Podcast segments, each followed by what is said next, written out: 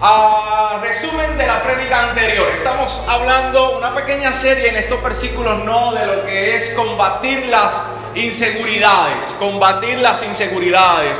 Y yo te había dicho que eh, ciertamente hay dos principios fundamentales para combatir las inseguridades en esta vida terrenal. La primera es que debemos cultivar una relación cada vez más íntima, permanente y personal con Dios debemos acercarnos a Dios, como dice precisamente nuestro amado apóstol Pedro.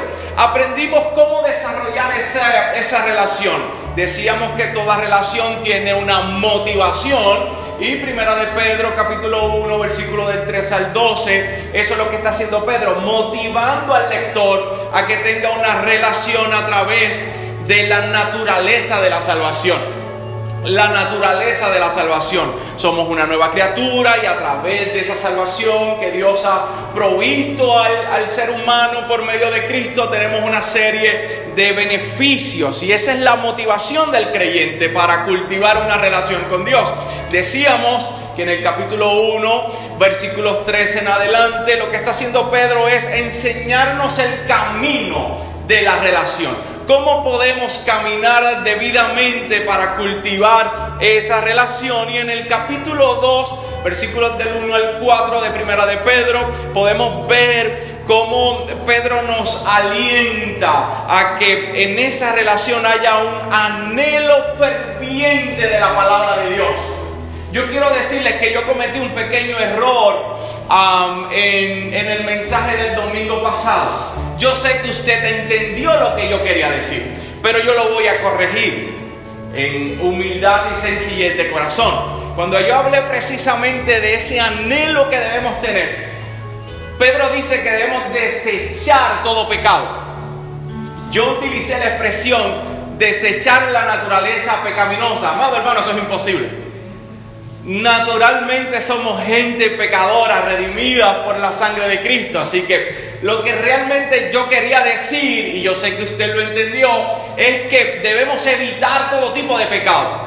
La palabra desechar en el término griego lo que implica es lavarse las manos, limpiarse de pecado. Ah, usted no hace, usted no frota sus manos ahora mismo para lavarse, usted va al, no sé, al lavamano, al fregadero, este, y utiliza agua para lavarse las manos. Ese es el concepto.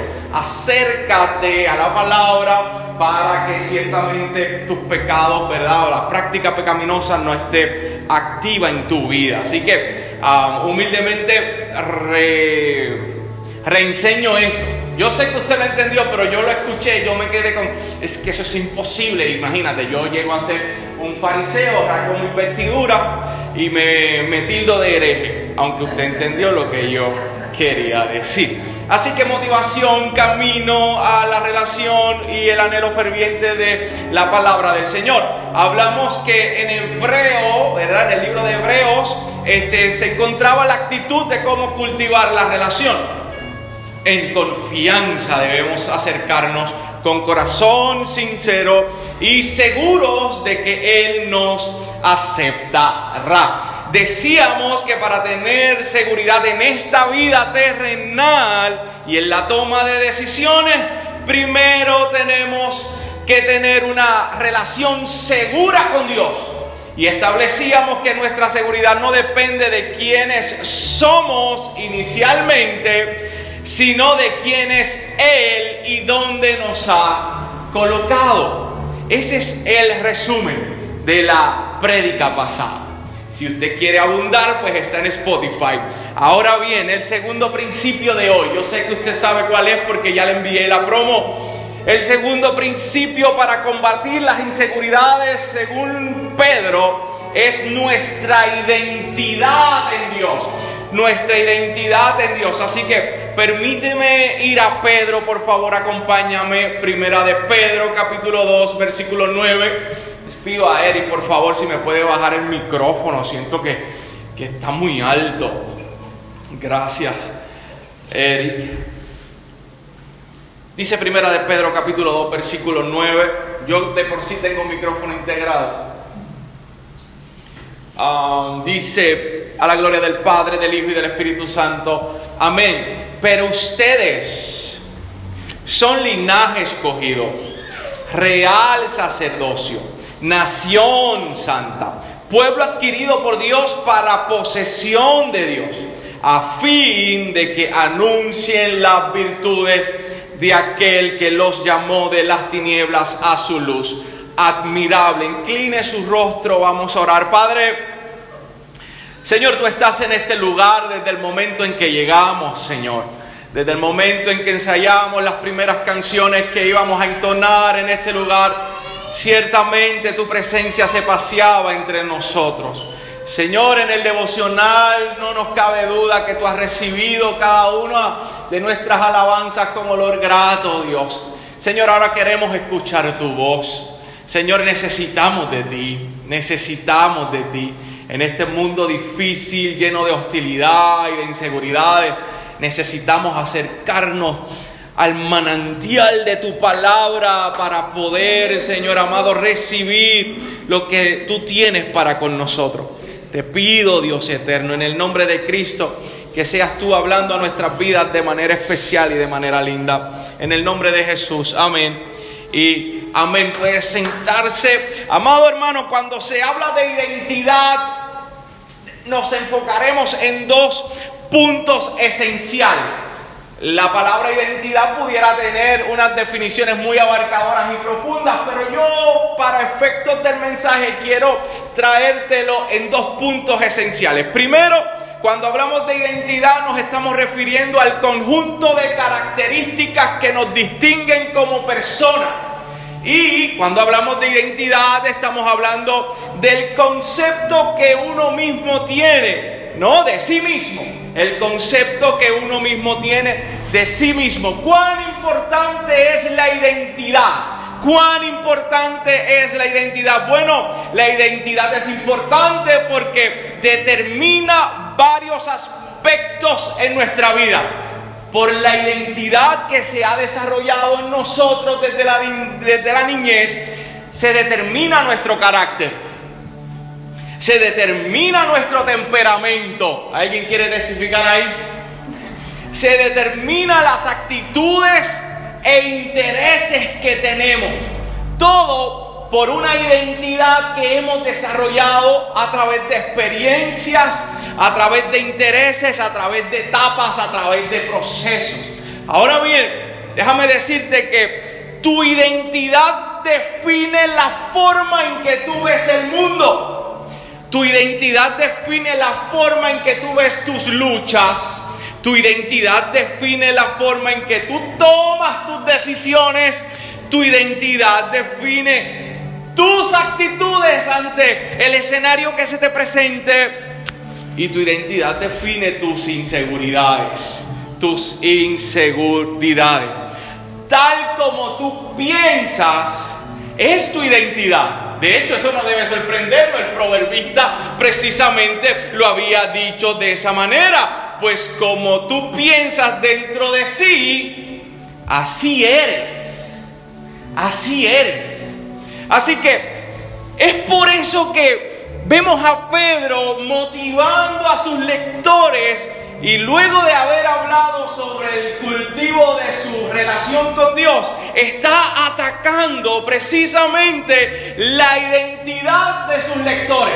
Está recordándoles no quienes son desde el momento de su nacimiento físico, sino quienes son desde el momento de su nacimiento espiritual. Les ha recordado a través de la naturaleza de la salvación. Miren, ustedes son nuevas criaturas. Y como nuevas criaturas que son, ciertamente tienen una nueva identidad. Y es ahí donde se desarrolla el versículo 9. El versículo 9 lo que está haciendo nuestro amigo Pedro ciertamente es recordándoles quiénes son. Y yo quiero hoy recordarle a la iglesia de Gracia y Restauración Crece y a todos aquellos que nos escuchan por el podcast, quiénes son en Dios. Ahora bien, quiero hacer una salvedad rápido, Romanos capítulo 12, versículo 3 dice que ninguno de nosotros tengamos un alto concepto de nosotros mismos del que debemos tener. Y luego Pablo nos dice, cuando usted tenga un concepto de ti mismo, tú tienes que hacerlo con cordura, dice en Romanos capítulo 12, versículo 3. O sea, utilizando un sano juicio, utilizando el elemento de la humildad. Y es lo que yo voy a utilizar en esta mañana. O sea, usted no crea que usted va a salir más alto, más poderoso, que, que, piense como piensan algunos predicadores, no diciendo, no, es que nosotros no somos inferiores a Dios o que nosotros somos pequeños dioses. No, no, esa no es mi intención. Mi intención es que tú sepas tu identidad desde un justo juicio, desde un sano juicio. ¿Ok? Dicho todo esto, yo quiero que usted se quede y se concentre en el versículo 9. Por favor, quédese ahí. Esto es casi un estudio bíblico. Hoy sé y se goza. Y el versículo 9 dice al principio, más o pero, más en la Reina Valera 1960 y en la Nueva Biblia de las Américas dice, pero. Y eso es bien importante porque como yo les he enseñado a algunos de ustedes, ese es un puente que va a utilizar Pedro para entrelazar lo que él había dicho con lo que va a decir después. Pero más, lo que está diciendo Pedro aquí, déjame traerlo en, el justa, en la justa perspectiva, es que hay una piedra viva, una piedra angular, una piedra por la cual se va a construir todo un edificio. Y esa piedra viva, esa piedra angular, es Cristo mismo. Cristo es la pieza principal de la construcción del plan de redención. Ahora bien, de esa piedra nacen otras piedras vivas. Y esas otras piedras vivas somos tú y yo, que hemos aceptado a Cristo, que nos hemos arrepentido, que hemos llegado a Él en arrepentimiento y fe, y Él nos ha colocado en esa construcción. Eso es lo que quiere decir Pedro. Somos piedras vivas, no por nuestra cuenta propia, no por nuestros propios méritos, no por nuestra elocuencia, no por nuestra capacidad intelectual, sino porque ciertamente nos hemos acercado a Dios. Nos hemos propuesto tener una relación íntima, permanente y frecuente con Dios. Y esto es bien importante que tú lo sepas, porque Pedro está estableciendo aquí una diferencia. Oye, hay dos tipos de personas, las piedras vivas y las piedras muertas, los que se acercaron a Dios y los que la piedra viva les sirvió de tropiezo y se alejaron de Dios. Así que esta identidad que tiene Pedro para demostrarnos a nosotros es para aquellos que se han acercado a Dios. No es para aquellos que se han alejado y no es para aquellos que tantean con una relación con Dios. Aquellos que dicen, yo le voy a servir a Dios a mi manera, a mi forma. Yo leo la Biblia en casa, quizás yo no me congrego mucho o yo no participo en una comunidad de fe. No, no, ese tipo de personas cae dentro de la clasificación de los que están alejados de Dios. Los que se acercan a Dios, los que tienen una relación íntima y permanente con Dios, son los que tienen una nueva identidad. Y quiero hacer esta aclaración porque si alguien me escucha en el podcast, yo quiero que sepan que yo le estoy hablando a gente que se acerca a Dios. A gente que ha ido en humildad y sencillez de corazón, reconociendo lo mucho que necesitan de Dios. Que sus vidas están huecas, vacías, sin propósito y sin sentido. Y se han acercado a aquel que es la fuente de vida y la fuente de salvación. Y quiero utilizar este pie forzado de igual manera para hacerles entender que si están lejos de Dios, este puede ser el momento para que se acerquen a Dios. Dios los espera con brazos abiertos para que tengan una relación como debe ser con Dios. No bajo nuestros propios parámetros y estatutos, sino ciertamente bajo los parámetros y estatutos de ese Dios creador que hizo los cielos y la tierra. Hoy puede ser el día en que tú te acercas a Dios para que entonces Dios cambie tu identidad. Alguien dele un aplauso al Señor. Ahora, son cuatro, cuatro, um, cuatro privilegios, ¿no? A raíz de esa nueva identidad, cuatro privilegios que nos ofrece Pedro. Escucha bien, estos cuatro privilegios, como lo habíamos mencionado en otra predicación, específicamente en la predicación Mirando al Invisible, decíamos que Pedro utiliza conceptos y elementos del Antiguo Testamento. Y estos conceptos son elementos o, palabras sacadas del Antiguo Testamento. Yo quería hacer una comparación hoy. Ir al linaje escogido e ir al Antiguo Testamento para que tú veas de dónde quizás se enfocó Pedro. Pero yo voy a ser benevolente con usted.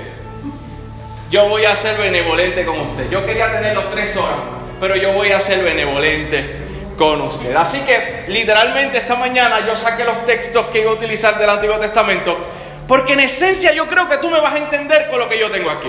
Lo primero que dice Pedro es que ustedes, lectores originales, y nosotros los lectores del siglo XXI, somos linaje escogido. ¿Qué quiere decir Pedro con esto? Pedro quiere decir que en Cristo tú y yo somos parte de una casta de humanos totalmente distinta de la especie caída, como si perteneciéramos a otro mundo. En palabras más simples, Ezequiel A.W. Towson lo dice, que tú y yo somos una estirpe selecta. Yo no sé si la ilustración que yo voy a utilizar en este momento sirve, pero imagínese que usted está en un buffet. ¿Alguien vino en ayuno hoy? Imagínese que usted está en un buffet, no hace tiempo que yo no voy a uno, un buffet chino. Y dentro de todos los alimentos que pueden ver, bueno, no sé, encuentras los camarones, aquellos que nos gustan los camarones, y tú vas a, observar. Y tú, buen gustador de la, de la comida, hay dos o tres aquí, y de los camarones, observas, miras detenidamente y sacas de la bandeja aquellos que tú has elegido y escogido. Porque tú tienes, tú, tú, tú, tú, tienes un buen gusto y un buen saber referente a cómo debe estar el camarón, por darte un ejemplo, cualquier alimento, y los escoges selectivamente. Amado hermano, de una manera similar es lo que nos está trayendo nuestro amado Pedro. Tú y yo pertenecemos o Dios nos ha elegido dentro de toda esta gama o, cantidad de humanos que hay en la tierra para ser un linaje distinto Dios nos quitó el linaje terrenal, la sangre terrenal, para colocarnos en un linaje espiritual. Tú y yo ahora pertenecemos a la familia de Cristo. Dios ha seleccionado a cada uno de los que estamos aquí para un linaje por medio de un nuevo nacimiento. Tú eres parte de la familia de Dios. Tú eres la familia de Dios. Dios te colocó en esa construcción que habla Pedro y te sacó del linaje de las tinieblas para colocarte, amado hermano, en el linaje de la luz. Efesios capítulo 5, versículo 8 dice, porque antes ustedes eran tinieblas, pero ahora, ahora, ahora son luz en el Señor. Dios te sacó de una, natura, de, una humanidad caída para hacerte linaje de Él. Para hacerte linaje de Él. Eres parte de la familia de Dios. Claro, tengo que mencionar que esta relación y privilegio que tenemos, también tiene una gran responsabilidad. A W. Tozer dice que tenemos la responsabilidad de recordar quiénes somos, y eso es lo que estamos haciendo hoy. ¿Quiénes somos? Somos linaje del Señor. Somos linaje de Él, somos parte de su familia. ¿Por qué debemos recordar quiénes somos? Para darnos cuenta de cómo ser y de qué clase de personas deberíamos ser. Nuestra identidad en Cristo cambia nuestra manera de vivir en todos nuestros aspectos. Cambia nuestra conducta, cambia nuestras decisiones, cambia nuestros pensamientos. Nos cambia porque ya no pertenecemos a este mundo, pertenecemos a un reino celestial por medio del sacrificio de Cristo en la cruz del Calvario. Y ser parte o entender que soy parte de ese linaje te garantiza y me garantiza un buen futuro. Nos ofrece esperanza y nos da seguridad en este mundo incierto. Yo no sé qué ocurra mañana. Yo no sé lo que va a suceder en este escenario que estoy viviendo. Yo no sé cuál será el desenlace histórico de la humanidad, pero de algo sí yo estoy seguro y usted debe estar seguro. Usted es parte de un linaje escogido.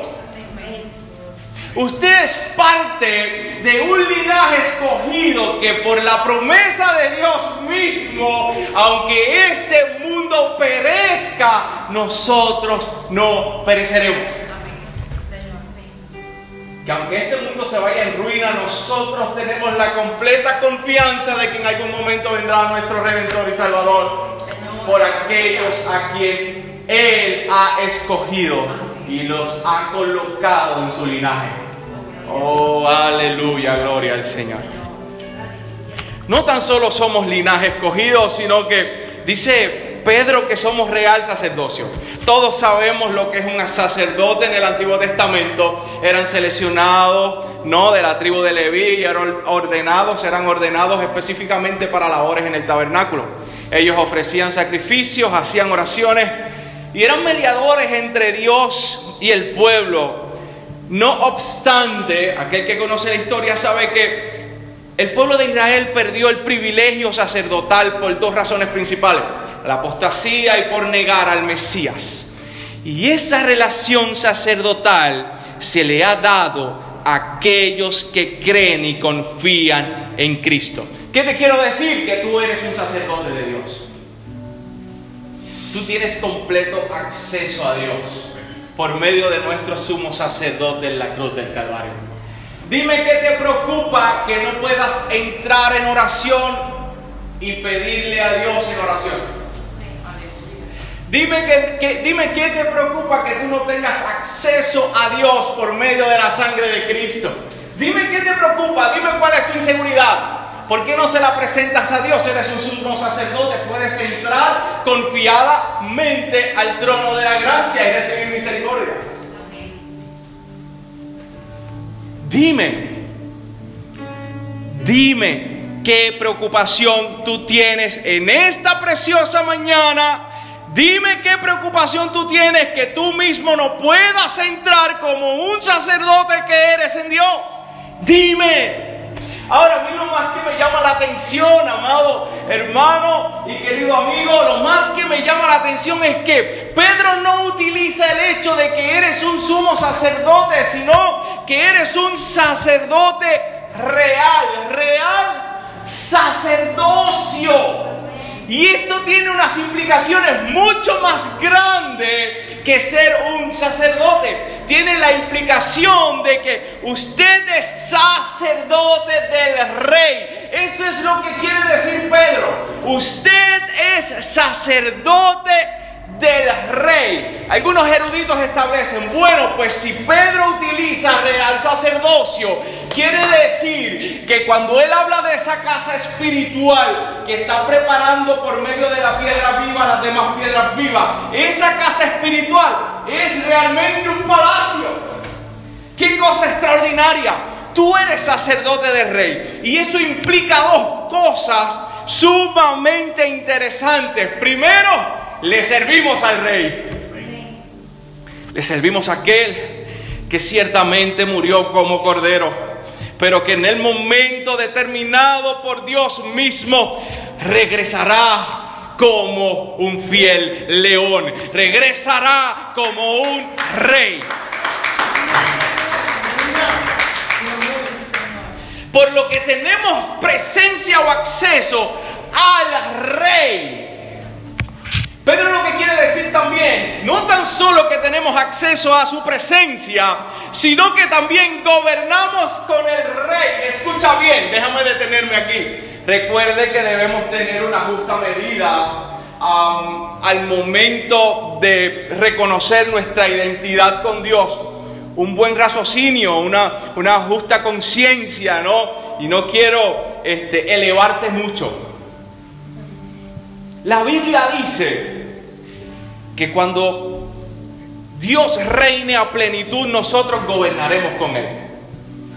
Nosotros gobernaremos con Él. Ahora, a mí me gusta verlo de esta manera.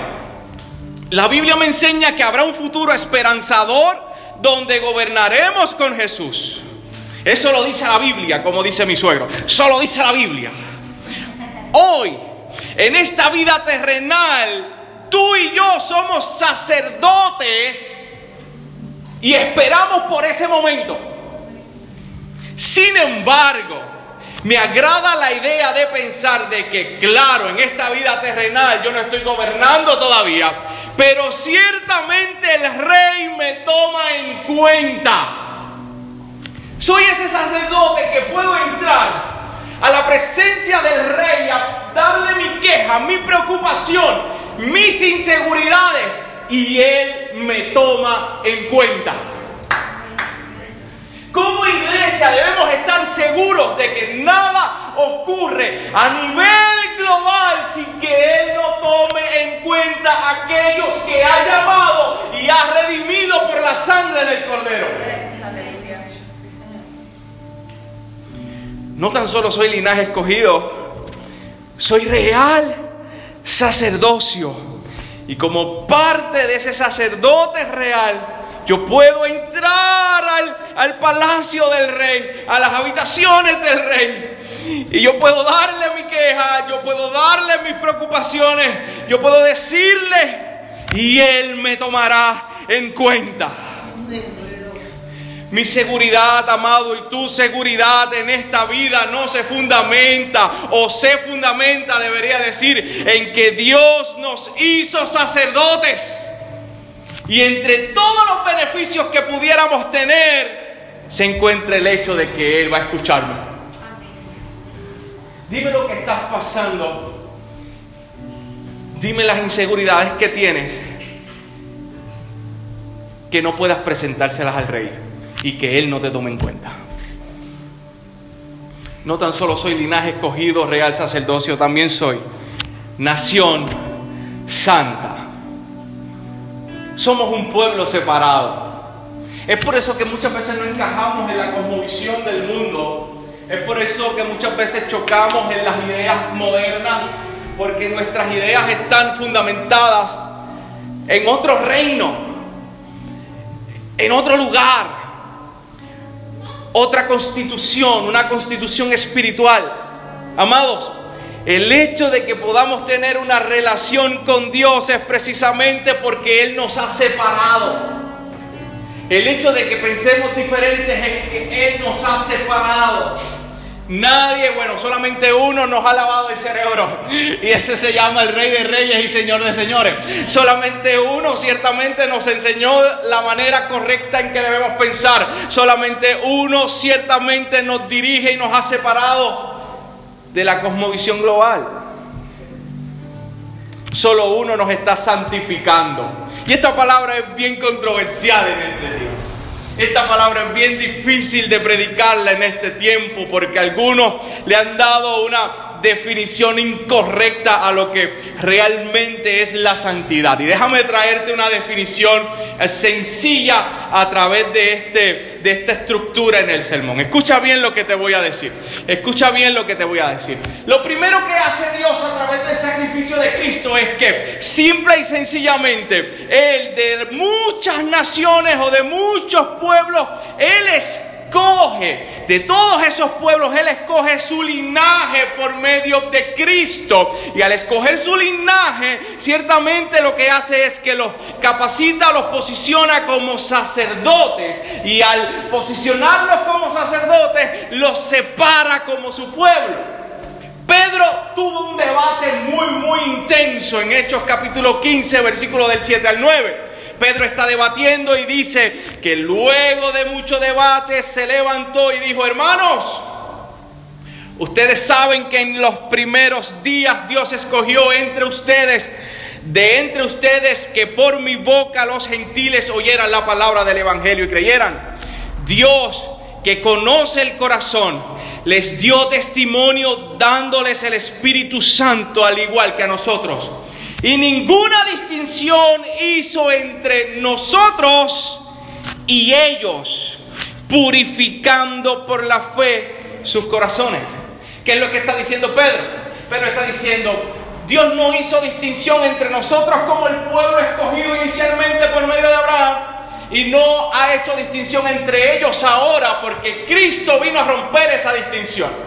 Cristo ahora lo que vino a hacer es de todos los pueblos escoger un linaje escogido para posicionarlos como sacerdotes um, y para preparar un pueblo santo. Somos un pueblo, somos un pueblo que Dios limpia sus corazones constantemente. Somos un pueblo que Dios ha separado en santificación. ¿Y qué quiero decir? Quiero decir que el pueblo que Dios ha llamado experimenta un cambio progresivo y práctico en su conducta y estilo de vida. Eso es santidad, no es esto. Es un cambio progresivo y práctico en nuestra conducta y estilo de vida. Ya no pensamos como pensábamos antes. Ya nuestro norte terrenal se ha convertido o se ha, ha, sido cambiado por un norte espiritual. Ya yo vivo ciertamente conforme haya lo que haya o lo que no haya. Yo vivo convencido de que la cruz ha sido suficiente para mi vida. Todo lo puedo en Cristo que me fortalece. No es una identidad nueva de decirnos algo como tú lo puedes lograr todo, sino que tú puedes hallar contentamiento, sea cual sea la situación que se te aparezca. Y el creyente entiende esto, comprende que su mentalidad ha sido cambiada y por ende su conducta ha sido cambiada, su estilo de vida ha sido cambiado. Probablemente nos quedemos con la misma t-shirt, con el mismo pantalón roto, con esas tenis Nike. Pero nuestro corazón ha sido purificado a través de la cruz y del Evangelio de nuestro Señor Jesucristo. Ya no pienso como otros piensan, ya no actúo como otros actúan. Mi paz no proviene de las circunstancias, mi paz proviene de aquel que murió en la cruz. Estemos arriba, gloria a Dios. Estemos abajo, gloria a Dios. Estemos a mitad, gloria a Dios. Alcancemos o no alcancemos lo que Cristo hizo en mi vida, en tu vida, en nuestra vida es más que suficiente. Y eso solamente lo puede entender una mente que ha sido santificada por su Señor. Y bueno, en esta época de planilla deberíamos hablar más de santidad y de integridad, pero eso es tema historia de otra conversación. Déjame decírtelo de otra manera. Al creer en Cristo Jesús y depositar toda nuestra vida en Él, posicionalmente somos santos. Él nos ve santos. Nos ve santo Ezequiel porque nos está viendo a través del lente de su Hijo. Por cuanto, no puedo agarrarla completa, por cuanto permanecemos totalmente en aquel que murió en la cruz del Calvario ya Dios posicionalmente nos colocó en su construcción de santidad. Ahora bien, ahí viene el, concepto. La evidencia de que posicionalmente somos santos es que Él ha cambiado nuestra conducta. que Él ha cambiado nuestro estilo de vida, que Él ha cambiado nuestro pensamiento, que Él ha cambiado nuestros intereses.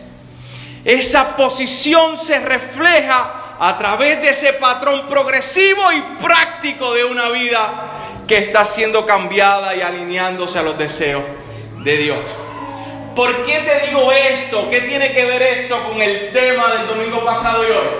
Bueno, porque si estamos reconociendo nuestra identidad, y reconocemos que Él, que somos linaje escogido, que Él nos ha separado de entre muchos y somos ahora de una nueva especie, de un nuevo, un nuevo linaje, si Él nos ha posicionado como sacerdotes que somos, no sacerdotes real sacerdocio, sacerdotes del rey, tenemos acceso a Él confiadamente. Y Él nos ha separado para ser su nación. Y en esa separación está ocurriendo un cambio en mi vida que, by the way, a veces duele. A veces duele el cambio, a veces duele la santificación, a veces duele el hecho de que experiencialmente tú siempre viviste de esa manera, pero ahora Dios quiere cambiarte los muñecos.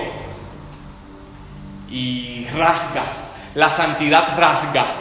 Oye, eso está bueno para Facebook, Legna. La santidad rasga. Ah, rasga. Duele. Pero aún así, si ese proceso está ocurriendo en mi vida, es la garantía de que yo vivo en una relación permanente con Dios que me garantiza seguridad. O sea, si yo estoy siendo transformado, cambiado por Dios, si Dios está trabajando conmigo, aunque duela, si Dios está trabajando conmigo, yo puedo tener la completa certeza de que soy parte de su pueblo. Y si soy parte de su pueblo y de su nación separada, yo puedo vivir seguro en esta tierra. Malo sería que usted estuviera en este lugar y no sienta bajo ningún concepto algún cambio en su vida. Malo seguir sería que tú siguieras el, congregarte en la iglesia como una religión más. Malo sería que el Espíritu Santo no trabajara en ti. Sería como esto, ¿tú, te acuerdas? Esto, esto llegó ahora, ay, no, esto llegó ahora. ¿Te acuerdas? este, no sé, una pared de bloque, eh, somos piedras vivas, ¿no? Ah, y tú le haces aún así y se cae, cae. Seríamos esa piedra que se cae dentro de la construcción de Dios. Si tú no experimentas el cambio, la transformación, una mentalidad que se va alineando a los deseos de Dios, un deseo profundo en las cosas de Dios, un deseo de agradarle, pero amado, de agradarle aunque duela. De agradarle aunque duela. Deberíamos preocuparnos. Porque si somos parte de una nación santa, quiere decir que Él nos ha separado para trabajar con nosotros. Y si duele, que duela, amado. Con tal que trabaje con nosotros, que duela. Así que mi seguridad en esta tierra depende del hecho de que yo soy nación santa. ¿Y como yo sé que soy nación santa? Bueno, si Dios está trabajando conmigo. Si Dios está trabajando conmigo, entonces yo vivo seguro. Si hay algo que yo pensaba y de momento veo que la Biblia me ilumina y me dice, no, eso no es así, camina por acá, gloria a Dios por esos momentos. Gloria a Dios por esas etapas, gloria a Dios por esos procesos, gloria a Dios porque el que comenzó la buena obra en nosotros ha prometido terminarla hasta el día de Jesucristo. Gloria a Dios por eso. Gloria a Dios porque además somos pueblo adquirido por Dios. Y la palabra adquirido para mi amigo Seki en griego viene siendo, ay Dios mío, ven acá para que lo digas tú, yo no sé decir esto. Peripoiesis. Peripoiesis y la palabra adquirido significa comprar. ¿Qué es lo que está diciendo Pedro? Pedro está diciendo que fuimos comprados, obtenidos por un precio, Pablo lo dice de la siguiente manera, porque ustedes han sido comprados por un precio. Y Apocalipsis dice que cuando los 24 ancianos se levantaron a cantar un nuevo cántico, dijeron, digno eres tú, hablando de Jesús, de tomar el libro y abrir sus sellos, porque tú fuiste inmolado y con tu sangre compraste para Dios a gente de toda tribu, toda lengua, pueblo y nación. El resumen de lo que yo he hablado aquí está en Apocalipsis. Entienda esto. Antes de Cristo nuestra voluntad y conciencia estaba esclavizada. Pertenecíamos a otro dueño. De esa voluntad esclavizada proviene la desconfianza y las inseguridades en esta tierra. Pero ¿sabes qué? Dios nos compró y libertó de nuestros pecados, de nuestras maldades, de nuestros temores y de nuestras inseguridades.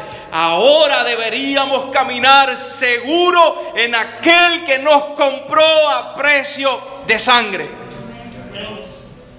Si ciertamente reconcilió nuestras vidas ante el Dios justo y soberano, si ciertamente Él conectó a la humanidad que se acerca por medio de Cristo a Dios Padre. Si canceló nuestra maldición por medio de la cruz, ¿cuánto más hará ahora en esta vida terrenal? Si ya lo espiritual está resuelto. Él nos libertó para hacernos su pueblo. Él nos compró para hacernos su pueblo. Y eso debe debe, amado, brindarnos seguridad ante las adversidades de la vida. Me voy, me voy, pero no quiero irme sin recordarte que eres linaje escogido, real sacerdocio, nación santa, pueblo adquirido por Dios. Eres posesión de Dios. Eres posesión de Dios. Y ocurra lo que ocurra en esta tierra, Pase lo que pases en esta tierra, eso no te lo quita nadie. Eres posesión de Dios. Y si aún así, yo sé que yo tengo un tema con la muerte, yo no sé. Aún así la muerte tocara la puerta en este día, aún ni la muerte puede quitarnos tal seguridad. Porque nuestra mirada está puesta en lo eterno. Porque nuestra mirada está puesta en aquel que nos salvó, que nos libertó, que nos perdonó, que nos, brindó su gracia. Aún la muerte, queriendo derrotarnos, se avergonzará. Porque nuestra victoria está asegurada por aquel que murió por nosotros en cruz de Calvario. Y si cruzamos algún día, que lo vamos a hacer, el cruzar el, umbral de la eternidad, déjame decirte que aún cruzando el umbral de la eternidad estamos seguros en Dios. Ni la muerte, ni la vida, ni lo alto, ni lo profundo, ni ángeles, ni principados, ni lo presente, ni lo porvenir, nada, absolutamente nada nos separará del amor de Dios que es en Cristo Jesús. ¿Qué clase de seguridad? ¿Qué clase de seguridad? ¿Qué clase de seguridad? Así que esto es lo que quiere hacer Pedro y lo voy a hacer yo ahora. Este es tu Dios. Esta es tu identidad. Esto es lo que eres. Dime el problema que estás, que estás experimentando. Esto, y para los que no me ven en el podcast, estoy, estoy extendiendo mis, brazos hasta más no poder. Este es tu Dios. Esa es la majestad de tu Dios. Eso es lo que Él te ha dado. Ahí te ha colocado. Esa es tu identidad en Dios. Por cuanto te has acercado, por cuanto tienes ahora una relación con Dios. Este es tu Dios. Y ahora estoy extendiendo o, o achicando mis brazos para decirte cuál es tu problema de cuáles son tus inseguridades, cuáles son tus dudas, cuáles son tus enfrentamientos. Si al Dios que tú le sirves es mucho más grande y más poderoso, te ha dado mucho más. E incluso tanto así que si ese proceso que tú estás pasando concluye con tu muerte, aún así tu Dios te recogerá y te levantará a su presencia. Porque eres piedra viva, porque te ha colocado en la construcción, porque tienes una nueva identidad. ¿Saben lo que yo pienso? Y ya me voy. Ahora sí, voy a decir unas palabras de Tozer. Amigo mío, A.W. Tozer, el de es John MacArthur y Paul Washer. No, no, yo me voy con gente más humilde. Muchas veces nuestras dudas, nuestros miedos, nuestras inseguridades, muchas veces nuestros temores provienen precisamente de que no sabemos quiénes somos en Dios. Y escucha bien, yo estoy consciente de que yo no merezco esta salvación tan grande. Yo estoy consciente de que yo estaba muerto en mis delitos y en mis pecados. Yo estoy consciente que yo no merezco, que como dice um, la Biblia y, y lo solidifica Ezequiel, somos gusanos, somos nada. Yo estoy consciente de eso. Yo estoy tierra, somos conscientes de eso. Somos conscientes que, tenemos que mirar la cruz con, con, con admiración. Con admiración, porque es que no es por lindo, si fuera así muchos aquí no estuvieran, no es por elocuencia, no es por capacidades, no es por, por, no, no, no, no, no, es por gracia. Es por gracia. ¿Por qué tú y no otro? Gracia. No eres mejor que los demás, dice Pablo, lo dice, no eres mejor, no son mejor que ellos, no. Es gracia. Yo estoy consciente de eso. Pero a la vez siento una profunda admiración por la identidad que Dios me ha colocado. Yo jamás pensé que iba a tener una identidad tan grande. Linaje escogido. O sea, Dios me escogió. Por gracia, pero me escogió. Cambió mi linaje. Cambió la, casta. Ahora soy de una nueva casta. Dice, dice mi comentario. Casta. Wow, que eso es palabra fina. Yo ni sé lo que es, pero si él lo dijo está bueno nos, hizo linaje escogido. No tan solo eso, me da acceso a Dios, al rey, real sacerdocio. No lo merezco, no, no, no, no, no. Pero Él me posicionó y me hizo real sacerdocio. Puedo orar, puedo ofrecer sacrificios de alabanza, puedo caminar en buenas obras. Real sacerdocio. Me separó como una nación santa una nación que Él compró. Compró no con oro, no con plata, no con cosas corruptibles como dice Pedro. Nos compró por medio de sangre. La sangre de un inocente, la sangre del Hijo de Dios. Y yo creo que a veces nuestros temores vienen porque no reconocemos nuestra identidad en Dios. Porque se nos olvida Escucha lo que dice A.W. Tozer. Le recomiendo que se siente alguna vez a pensar acerca de lo que usted es. Solo piense en eso.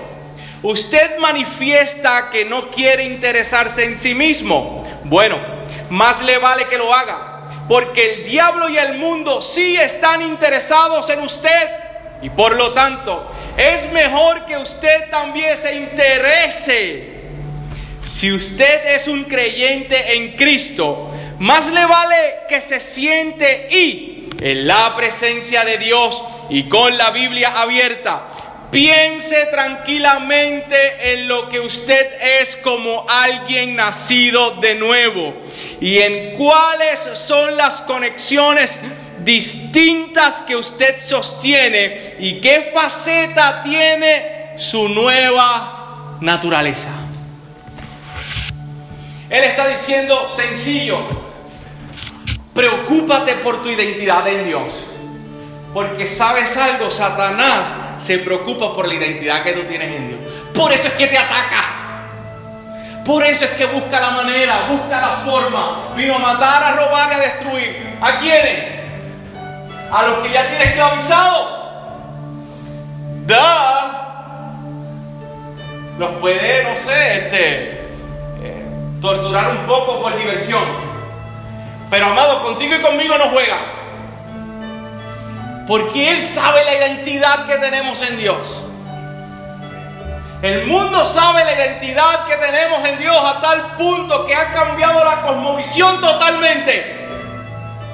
Quieren proyectar de la cristiandad algo arcaica, antigua, pensamientos retrógradas. Quieren, quieren este, proyectar que somos gente con baja autoestima.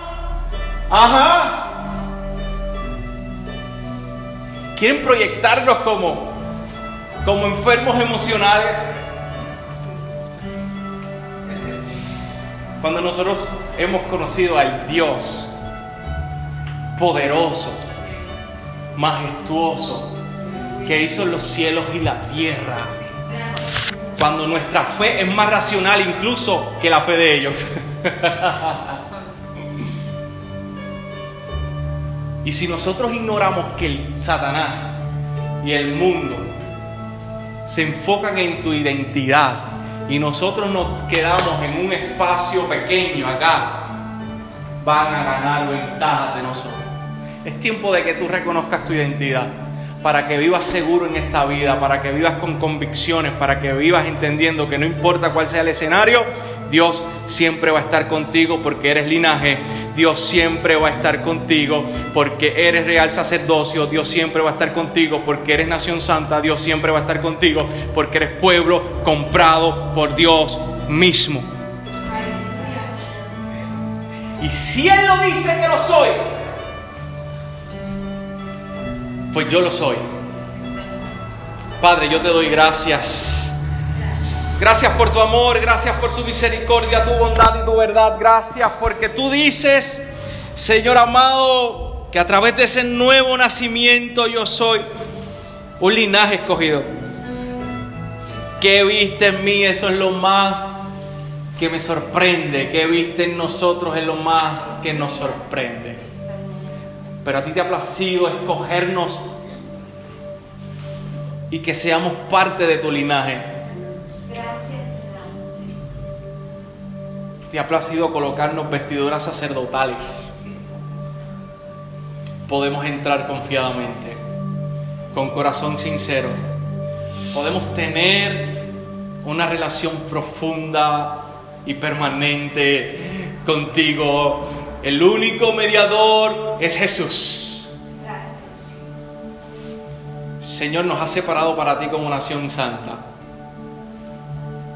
y nos has comprado para ti con precio incalculable. Si tú lo dices, Señor, yo lo creo. Si tú lo dices, yo lo creo. Mi identidad no depende de lo que yo crea de mí mismo, eso es la identidad secular. Mi identidad depende de lo que el Dios creador del universo piensa de sus escogidos. Yo soy lo que tú dices que soy. En el nombre de Jesús. Amén y amén.